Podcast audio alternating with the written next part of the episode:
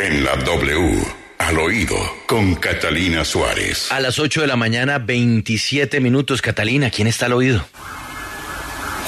Buenos días, Juan Pablo. Y hoy en Al Oído tenemos un vuelo con tres paradas. Arranquemos. En nuestra primer parada, la sorpresa que dio, por supuesto, la campaña de Gustavo Petro con visita a donde su santidad el Papa. Pero calma, calma, por favor, al resto de campañas, porque de acuerdo al embajador de Colombia en la Santa Sede, Jorge Mario Isman, pues el sumo pontificio comunicó que está dispuesto a conceder audiencia privada a cualquiera de los candidatos que desee dialogar con él. ¿Por qué? Porque quedó muy contento después de su última visita a Colombia. La segunda parada es porque mientras algunos se están bajando de la coalición de la esperanza, en la que cada día hay más divisiones, se subió un campeón a la campaña.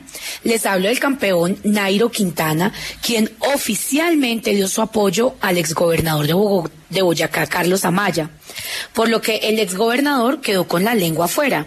Yo sé que algunos de ustedes me dirán, pero ¿por qué con la lengua afuera, Catalina? ¿Será por la mermelada? Y yo les diré, no, no piensen mal. Es porque Nairo Quintana y Carlos Amaya pedalearon juntos desde Boyacá hasta Bogotá.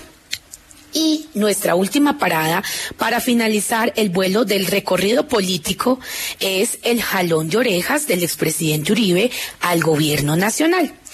En el día de ayer, el expresidente Uribe le pidió al gobierno nacional tomar el control de la seguridad de la ciudad de Bogotá y de las principales ciudades. Por eso, hoy en Al Oído tenemos al expresidente Álvaro Uribe, quien nos cuenta cómo encontró la seguridad de Bogotá y qué cree que el gobierno nacional debería hacer. Escuchemos lo que nos dijo.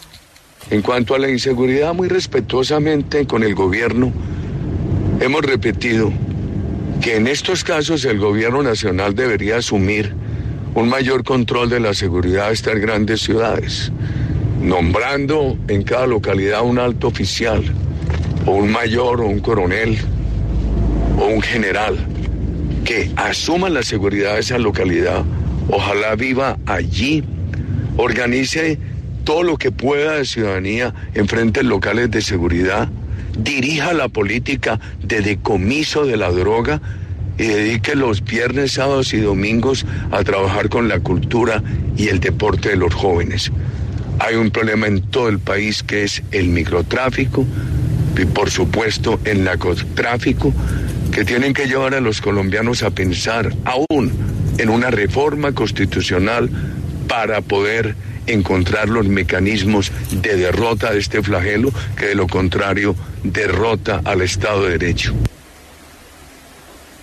Bueno, así las cosas, hay una nueva invitación a una reforma constitucional. Pare y siga con mi dato de cierre. El lema de la campaña al Congreso del Centro Democrático será votar en libertad. Vota Centro Democrático, vota libertad. Todo será enfocado a esta defensa. Soy Catalina Suárez y esto es Al Oído.